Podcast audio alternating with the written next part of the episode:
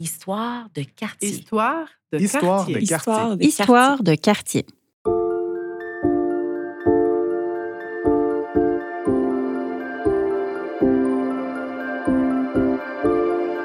Les livres sont souvent la mémoire des lieux. Les autrices et auteurs, d'ici et d'ailleurs, sont des témoins de leur quartier.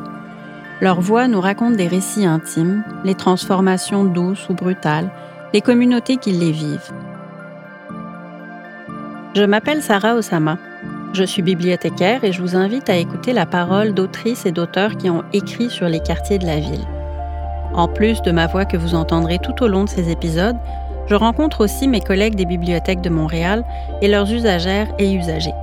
Pour commencer, je vous emmène en studio avec moi. Bonjour Marie-Ève Brassa. Bonjour. On vous accueille aujourd'hui en tant qu'autrice de cette trilogie de romans policiers Red Light. On va en particulier parler du premier tome Adieu mignonne, euh, mais il y a aussi Frères d'infortune et Le Sentier des bêtes, euh, qui est le, le deuxième et troisième tome. Quand je vous ai approché pour notre balado, vous m'avez répondu avec beaucoup d'enthousiasme. J'étais très contente parce que vous aimiez beaucoup ce quartier-là, le, le Red Light, le défunt Red Light en fait. Euh, puis je me demandais pourquoi vous l'aimez tant que ça, ce quartier? Ah, c'est une bonne question. Euh, je dirais que pour moi, il représente Montréal d'une certaine façon. Quand je suis arrivée à Montréal, moi, je viens d'un tout petit village.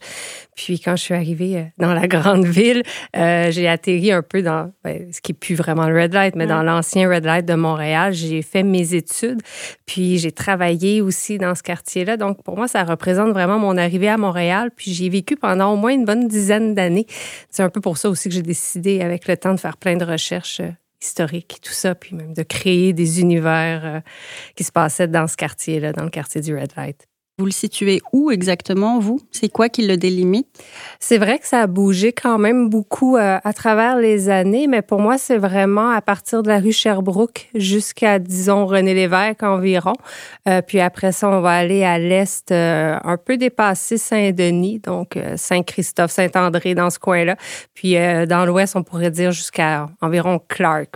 La trilogie, c'est des romans policiers. Pourquoi? Parce que c'était par intérêt personnel ou parce que c'était le meilleur véhicule pour parler d'un quartier aussi euh, vivant que le Red Light? Euh, J'aimais beaucoup les romans policiers des années 30-40 américains, Raymond Chandler, euh, Dashiell Hammett et compagnie. Puis j'avais envie de créer quelque chose comme ça, mais qui se passait à Montréal avec avec notre langue, avec un héros typiquement québécois, typiquement montréalais. Et ben, je- à cette époque-là, je travaillais dans un bar qui s'appelle la Distillerie sur la rue Ontario, coin Sanguinet, donc en plein cœur de ce quadrilatère. Là. Puis là, je m'étais fait raconter que c'était un ancien bordel. Puis je me suis dit, mais waouh, c'est tellement un bel univers, c'est une belle, un bel endroit pour planter cette histoire-là. Et en plus, ben, je faisais beaucoup de recherches sur les cocktails et sur la prohibition. Donc, Vous avez je- publié un livre d'ailleurs Oui, sur les oui. cocktails. oui, tout à fait. Donc, j'aimais beaucoup la période de la prohibition, qui est une période très intéressante à Montréal. Puis, j'ai dit, bon, ben, on va faire une espèce de, de melting pot de tout ça. Donc, oui, roman policier, euh, le roman qui se passe dans le quartier du Red Light et dans le temps de la prohibition. Donc, c'était un peu, euh, un peu tout ça que j'avais envie de mettre ensemble. Puis tantôt, vous, vous avez mentionné les recherches que vous avez fait. Quelle sorte de, de recherche ou quelle sorte de documents vous avez utilisé pour construire vos personnages, par exemple, ou votre histoire? Euh, j'ai essayé de trouver tous les livres que j'ai pu trouver. Il y avait évidemment les livres euh, de Daniel Prou euh, qui, qui parlaient vraiment, vraiment du quartier du Red Light avec euh, ses petits bandits et tout ça. J'ai lu beaucoup de journaux, euh, les journaux qui ont été numérisés. Euh, je connais ma patrie. j'ai lu beaucoup. Je me suis euh, épuisé les yeux à lire des articles de journaux. Puis évidemment, ben, en faisant ça, ben, je découvrais plein de personnages qui ont véritablement existé, puis qui, que j'ai décidé de traiter. Ben, ce que j'ai dans Red Light, ça reste de la fiction, mais j'ai vraiment décidé de prendre ces personnages-là, puis justement de les, de faire entrer dans ma fiction, dans mon histoire. Puis j'ai aussi parlé avec des gens du Centre euh, d'histoire de Montréal qui m'ont euh, aussi aidé à, trouver euh, des bonnes sources de documentation.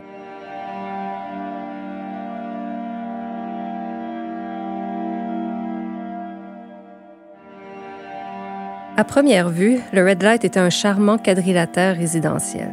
Cinq heures à peine, et dans la ruelle, une poignée d'enfants préparaient des mauvais coups. Plus loin, Des femmes se racontaient leur vie en buvant un café. Des hommes aussi, qui revenaient de la shop ou du chantier, calmes, banals, presque invitants. Ils attendaient tous le coucher du soleil pour qu'enfin tombent les masques. En vérité, ces enfants-là n'en étaient plus depuis quelques années. Les propriétaires de bordels les payaient en cigarettes pour qu'ils aillent passer des cartes de visite aux marins et aux militaires qui débarquaient quotidiennement dans le port. C'était aussi eux qui avertissaient les filles et leurs clients quand les policiers venaient jusqu'ici faire semblant d'accomplir ce pourquoi les contribuables les payaient. Comme tout bon roman policier, euh, il y a un personnage principal. Euh, il s'agit d'Eugène Duchamp, euh, qui est ancien policier, qui a tout un bagage en fait, qui revient de la Première Guerre mondiale. Décrivez-le nous un petit peu. Euh, Jeanne Duchamp, euh, ben c'est un ancien policier. Souvent, les héros de ces romans-là, c'est des, euh, des hommes qui ne sont ni du côté de la loi, ni du côté interlope. En fait, ils marchent sur une fine ligne entre les deux mondes et ils sont très droits à leur façon.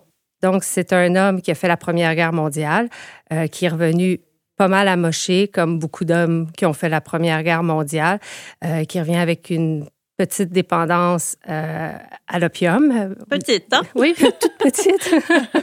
euh, il y avait un grand amour. En fait, j'avais, j'aime beaucoup les, les anti-héros. Puis pour moi, Eugène ouais. Duchamp, c'est vraiment ça. C'est un anti-héros. Mais pour qu'on puisse l'aimer, ben, ça lui prend quelque chose pour que les, les, les lecteurs puissent s'accrocher, pour se reconnaître à travers lui. Et c'est un grand romantique. Et c'est aussi quelqu'un, ben, comme je disais, de très droit. Donc, il va il va servir un peu la, veuve et l'orphelin, même si ça lui tente pas toujours. Mais bon, c'est quand même ce qu'il finit par faire. Alors, il a un attachement tout particulier à ce quartier-là. Justement, il parle même à un moment donné de retourner au Bercail en parlant de retourner dans le, dans le Red Light, comme si euh, il n'arrivait pas en fait à se détacher de ce quartier-là. Euh, comment il sent, lui, dans le Red Light? C'est un enfant du Red Light. Personnellement, j'aimais m'imaginer qu'il avait peut-être grandi dans un bordel. En tout cas, il y a quand même beaucoup euh, de respect pour les prostituées, euh, justement, qui comprend, qui considère qu'elles font ce métier-là parce que souvent, ben, elles n'ont pas eu le choix. Vous l'avez euh, brièvement mentionné, donc l'intrigue que vous développez dans ce roman-là, puis là, je vais vraiment marcher sur un film aussi pour essayer d'en dire le moins possible, mais en fait, il s'agit d'enlèvement de, bébés, de nourrissons dans des bordels. Euh, de bébés de prostituées ou de personnes euh, vraiment démunies. Euh, et lui enquête sur la disparition d'un de ces bébés-là dans Adieu mignonne, donc le premier tome de la trilogie. Puis justement, vous le disiez tantôt, ça vous permet de toucher à des enjeux de société de l'époque, comme par exemple la condition des femmes, euh, alors, ça, ça, vous donne l'occasion de développer des personnages de femmes que moi j'ai trouvé vraiment super, comme Marcel, euh, qui est une prostituée qui a vraiment pas la langue dans sa poche, puis qui va l'aider un petit peu dans sa quête. Euh, et il y a aussi Mamie Prinzer, je ne sais pas si je le prononce correctement, mm-hmm. euh, qui, elle, est une ancienne prostituée aussi, puis qui devient en quelque sorte une militante féministe, en fait, pour aider ces prostituées-là à comprendre leurs conditions, à comprendre pourquoi elles font ça. Euh, et je me demandais, ces personnages-là, vous les avez, est-ce qu'ils sont inspirés par les recherches que vous avez faites? Est-ce qu'elles ont vraiment existé? Surtout Mamie Prinzer, en fait, là? Mm -hmm. euh, Mamie Prinzer a vraiment existé, véritablement existé. C'est une des pionnières, on pourrait dire, euh, du travail de rue de cette époque-là. En fait, c'est vrai, c'était une américaine euh, et euh, elle avait eu une vie très difficile. Elle s'était fait abandonner par sa mère. Elle a vécu dans la rue euh, à l'âge de 13 ou 14 ans. Elle se prostituait déjà. Elle est tombée très malade. Elle avait perdu un œil, justement. Elle avait la syphilis. Et après, elle est arrivée à Montréal parce qu'elle a eu une promesse de travail. Donc, on pourrait dire qu'elle s'est rangée. Elle a arrêté de travailler dans les rues. Et une des choses qu'elle a fait quand elle a eu sa maison, son appartement, c'est qu'elle a commencé à l'ouvrir aux prostituées. C'était juste une espèce d'endroit où ce qui était où ce qui était entre elles, où ce qui était entre femmes, où ils pouvaient parler et où ils étaient en sécurité. Mais ça a été très difficile pour elle parce que souvent les policiers lui faisaient la vie très, très, très, très dure. Ils faisaient des descentes chez elle euh, tout le temps. Elle a fini par quitter Montréal parce qu'il y avait trop de pression, mais elle a quand même fait beaucoup, beaucoup pour, euh, pour les prostituées à cette époque-là. Et les policiers, pourquoi ils faisaient ça? Parce que ça les a arrangés, le statu quo? Ah oui, c'est sûr, c'est sûr. Ben, il y avait certains bordels qu'on appelait la maison de la police. Mm-hmm. Euh, donc, euh, ben, c'est une autre époque, évidemment, mais tout le monde fréquentait les bordels. Il y avait beaucoup, beaucoup de gens euh, de la haute qui fréquentaient les bordels, puis il n'y avait pas du tout intérêt à ce que ça ferme, parce qu'il y avait beaucoup de gens aussi qui avaient investi dans ces maisons closes-là. Donc, il y avait en effet une espèce de statu quo, puis on voulait pas trop que ça bouge. Oui, la police avait l'air de tremper dans toutes sortes de magouilles, en fait. Mais à cette époque-là, les policiers gagnaient vraiment pas... Euh, un salaire très, très, très élevé. Mm-hmm. Euh, donc, souvent, oui, ils avaient tendance à, arrondir les fins de mois en, fermant les yeux euh, à droite, à gauche. Le chef de la police, euh, qui était Jean Bélanger, a été reconnu pour être extrêmement corrompu. Euh, il y avait des gens de, la pègre à cette époque-là qui le payaient. On avait des traces. C'était le chef de la police. Je me souviens plus c'était quoi son salaire, mais c'était quand même assez assez ridicule. Puis il y avait un yacht, il y avait un immense bateau, puis il se promenait un peu partout dans sa grosse voiture. Donc tout le monde savait qu'il était corrompu à l'os. Euh, ça a mené d'ailleurs à une grosse commission d'enquête sur la police euh, après coup. C'est ce qui m'a passionné quand je disais là-dessus, c'est de voir à quel point ben, plus ça change, plus c'est pareil. Hein. En fait, ça change pas tellement.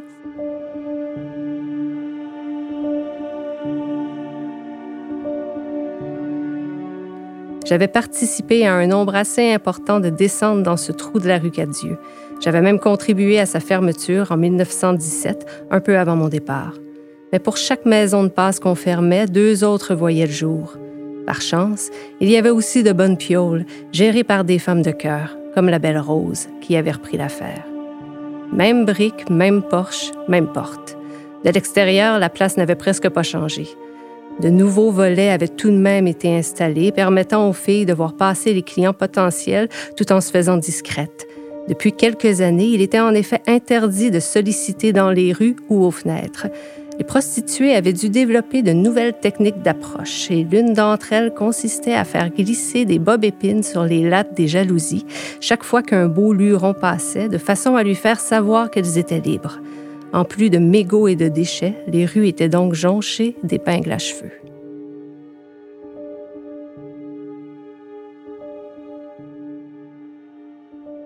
Euh, il y a le, personnage euh, énigmatique un peu de Peyton, euh, qui est donc l'épouse officiellement de Jeanne Duchamp, mais on comprend très vite que c'est plus un mariage d'intérêt. Euh, alors elle, elle, prend soin de lui, elle lui prépare euh, souvent sa drogue dont il a besoin, tandis que lui lui permet en fait de rester au Canada de manière légale, ce qu'on appellerait du, parrainage aujourd'hui. Et c'est une occasion pour vous de rappeler le, le le statut non enviable des personnes asiatiques au Canada à cette époque, puis du racisme qu'on exerçait envers eux. Puis justement, je me demandais, est-ce que ça résonne chez vous beaucoup, ça, par rapport à aujourd'hui, surtout post-pandémie ou mm. pendant pandémie, on ne sait plus trop, mais en ce moment? Oui, vraiment beaucoup. Ça me passionne et ça me fait énormément de peine en même temps mm-hmm. quand je vois à quel point euh, souvent on s'enorgueillit du fait ah on est on est ouvert, euh, on, veut euh, tu sais on est une nation, il n'y a pas de racisme et pourtant quand on se met à, lire et à regarder, on se dit oui mais attendez là ça fait pas longtemps je veux dire l'action de, de, Red Light ça fait 100 ans et il y avait énormément de racisme puis c'était c'était terrible ce qu'on disait, ne serait-ce que dans les journaux, puis la façon dont on traitait. évidemment, je parle des, Chinois, des Asiatiques, mais c'était quand même terrible pour plusieurs personnes aussi. Et de voir à quel point, oui, ça a changé, mais est-ce que ça a tant changé que ça? Ben non. Je pense que c'est important de se souvenir euh, de ça, justement, que c'était pas, il n'y a pas si longtemps, ben c'est comme ça qu'on traitait ces personnes-là, les, les, toutes les, les immigrants. Puis euh, je pense qu'on n'apprend pas assez, en fait. On oublie vite On aussi, oublie hein, vite, surtout. Mais il y a aussi la discrimination contre les Noirs que vous développez dans l'intrigue du deuxième euh, volet de votre trilogie Red Light. Ils ont comme un, drôle de statut parce qu'ils sont tolérés, euh, le racisme n'est pas officiel, étatisé comme aux États-Unis. D'ailleurs, il y en a beaucoup qui viennent à Montréal, beaucoup de musiciens. Qu'est-ce qui vivent en fait à Montréal, ces personnes de, descendance afro-américaine? Euh, ben, c'est moins difficile à Montréal qu'ailleurs aux États-Unis. Euh, dans certaines villes des États-Unis, justement, un homme euh, noir peut fréquenter une femme blanche à Montréal, puis il ne se fera pas lyncher dans les rues. Si on, ça serait ce qui est positif. euh, après ça, il y avait quand même énormément de discrimination. Là, on parle d'une époque où il y avait certains bars qui étaient ouverts que pour les Blancs. Euh, en fait, la plupart des, des, clubs et tout ça, ben, c'était fermé aux Noirs. Ceci dit, les Noirs étaient responsables euh, de, de, tout ce qui était musique. Donc, c'était des bars pour Blancs avec un orchestre noir. Souvent, on les enfermait aussi dans des quartiers. Hein, le principe de, de ghetto, euh, c'était la même chose. On les a mis dans Petite Bourgogne, où ils étaient entourés des, des, chemins de fer, où ils pouvaient difficilement sortir. Il n'y avait pas de, de transport en commun qui, qui se rendait là. Donc, on voulait le, moins les voir possible. Mm-hmm. Euh, donc, c'est un espèce de double discours. Tu sais, on, on se targue d'être ouvert, puis ils peuvent venir ici, la vie est plus facile qu'ailleurs, mais ça ne veut pas nécessairement dire que c'est égalitaire, au contraire.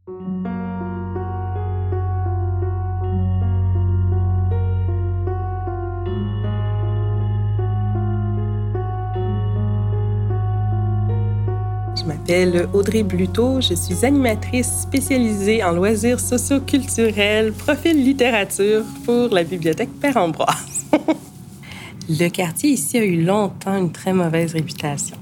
Donc, on a eu, ça a eu la réputation d'être un quartier ouvrier, d'être un quartier peu éduqué, d'être un quartier, euh, bon, pauvre à plusieurs aspects. Euh, mais en même temps qu'on a cette portion-là, il y a une portion du quartier qui, elle, est vue comme élitiste. Donc, c'est l'endroit où on a les spectacles. Toutes nos salles sont là. C'est la grande vie. Euh, je parle, bon, la, rue Saint-Laurent, qui est le fameux Red Light. Euh, ah oui, c'est l'endroit des prostituées, mais en même temps, c'est l'endroit où toutes les gens des autres provinces viennent parce que c'est l'endroit pour aller faire la fête. Donc, il y a toujours cette, espèce de, de, de dichotomie dans l'image du quartier de il y a une portion qu'on méprise et il y a une portion qui fait notre affaire et qu'on, laquelle on fait la promotion. Et je pense que les gens, de pouvoir avoir des textes qui parlent de leur quartier, plus que les auteurs et autrices vont prendre le temps de donner une voix à ces minorités, euh, aux minorités et aux, réalités, je trouve que c'est important parce que les gens l'aiment, le quartier. Alors, je m'appelle Marie-Odile Cormier et euh, ça fait 15 ans que j'habite euh, le quartier. Le quartier, je le connaissais plus pour la vie euh, nocturne, pour, pour les bars, pour les spectacles et tout. Puis, on a eu des enfants et le quartier est devenu comme une grande famille, comme une grande communauté. Il y a quelque chose de magique un peu, parce qu'il y a des gens qui viennent de partout, de, de, toutes les communautés de plusieurs cultures différentes, euh, de plusieurs euh, classes sociales différentes aussi. Il n'y a, a, pas eu cette volonté-là de, de, repousser les gens qui, euh, qui sont dans la rue. Euh, il y a Spectre de rue sur Ontario. Il y a des cafés qui offrent justement des cafés à des gens qui rentrent, qui n'ont pas un sou, mais qui auraient envie d'un peu de réconfort aussi. Donc, ça me donne l'impression que, que l'humain peut s'en sortir euh, finalement. J'ai l'impression que quand l'histoire est racontée par, euh, par une plume féminine, l'angle est différent parce que le rapport au monde aussi est différent. La manière d'appréhender la vie est différente quand c'est une femme qui l'expérimente que lorsque c'est un homme. Et Peut-être parce que c'est par souci de solidarité, euh, mais je crois que c'est aussi par souci de, euh, de véracité, parce que l'histoire, elle est, elle est, elle est créée, elle est vécue. Euh, par les hommes et par les femmes aussi. Et euh, il n'y a pas tant d'écrivaines de, de, polar. Il y, a, y, a, Fred Vargas, qui est une femme, mais déjà, elle a son un, pseudonyme euh, masculin. Puis c'est souvent un, un, un, milieu qui, qui est macho, qui est, qui est éminemment masculin et viril. Ça cherche. J'avais virulent. viril. Mais et là, qu'elle prenne sa place, puis qu'elle donne la place à une femme, je trouve ça assez, euh, assez chouette.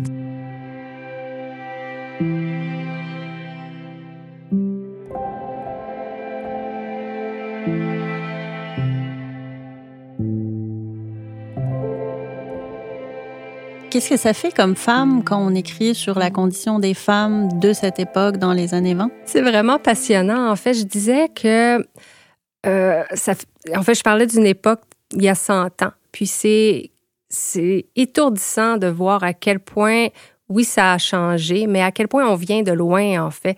Puis que je, parlais avec ma fille euh, récemment, puis je lui expliquais que il, y a quelques, ben, il y a quelques années, il y a quand même pas quelques années, là, mais tu sais, justement, qu'à mm-hmm. cette époque-là, ben, les femmes avaient même pas le droit de voter.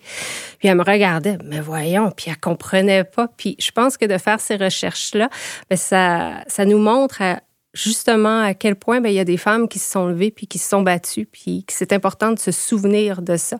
Parce qu'il n'y a aucune victoire qui est gagnée à jamais. On ne sait jamais quand est-ce que ça peut virer de bord. On ne sait jamais quand est-ce qu'on peut perdre les acquis qu'on a réussi à gagner. Euh, et qui n'étaient pas faciles à gagner. Donc, d'étudier ça, d'en parler, ben, ça nous permet justement de le réaliser et j'ose espérer de le faire réaliser à d'autres personnes aussi euh, par la bande. Je pense que la fiction doit servir à ça aussi, à réfléchir, puis euh, à, apprendre. Qu'est-ce que vous sentez aujourd'hui quand vous vous promenez dans les rues de cet ancien Red Light ayant écrit cette trilogie-là? Qu'est-ce que ça vous fait? Ah, c'est drôle parce que c'est pas quelque chose qui est particulièrement euh, je dirais, euh, beau, fleuri. On n'est pas dans les, les, papillons et les licornes. Non, vraiment pas. vraiment je pas. Confirme. euh, mais moi, ça me rend. Il y a une partie de moi que ça rend nostalgique. C'est sûr qu'en faisant toutes ces recherches-là, puis j'ai regardé beaucoup de photos, puis je me suis vraiment plongée euh, dans cet univers-là et dans cette époque-là, ben je peux plus marcher dans le quartier de la même façon. Je vois les immeubles. Je pense que mes enfants des fois me trouvent un peu intense parce que je suis tout le temps en train de leur raconter des histoires. Ah tel immeuble c'était euh, tel commerce qui était tenu par. Ben, moi ça me passionne puis j'ai l'impression des fois de voir les gens se promener. J'adore regarder des, vieilles photos, puis de voir le, coin comment il est aujourd'hui, de voir comment ça. a changé. Euh, c'est ça, c'est mon côté romantique, je pense. Mais c'est romantique avec euh, un petit peu de poussière puis de cendre de cigarette. oui. Mais qu'est-ce qui reste aujourd'hui, en fait, entre les photos que vous avez déjà vues, puis de cette époque-là et aujourd'hui? Qu'est-ce qui reste du quartier? Pas grand-chose. Pas grand-chose. Bien, en fait, partout où il y a... Souvent, on va dire que le Red Light, c'est la plage Jeanne-Mance à Montréal. Hein. C'est tout ce coin-là qu'on a mis par terre euh, à l'époque, quand on a décidé de raser le red light. Évidemment, le quadrilatère est un peu plus grand. Donc, quand je disais que je travaillais au coin Sanguinet et Ontario, ben, la bâtisse a vraiment habité des bordels. Puis juste à côté, d'ailleurs, il y a le bar euh, qui s'appelle Le Bordel maintenant, mm-hmm. qui était reconnu comme étant un des plus grands bordels qu'il y avait eu à Montréal. Donc, il y a encore un peu de ces bâtisses-là qui demeurent, qui sont encore là, mais non, la plupart... Euh, la plupart ont été rasés, euh, malheureusement. Puis en plus, il y a l'autoroute euh, Ville-Marie qui a été mm. creusée. Puis ça aussi, ça, ça a quand même déformé pas mal euh, le quartier. Merci beaucoup. Ben, merci, ça me fait plaisir. C'était vraiment, vraiment palpitant comme, comme conversation.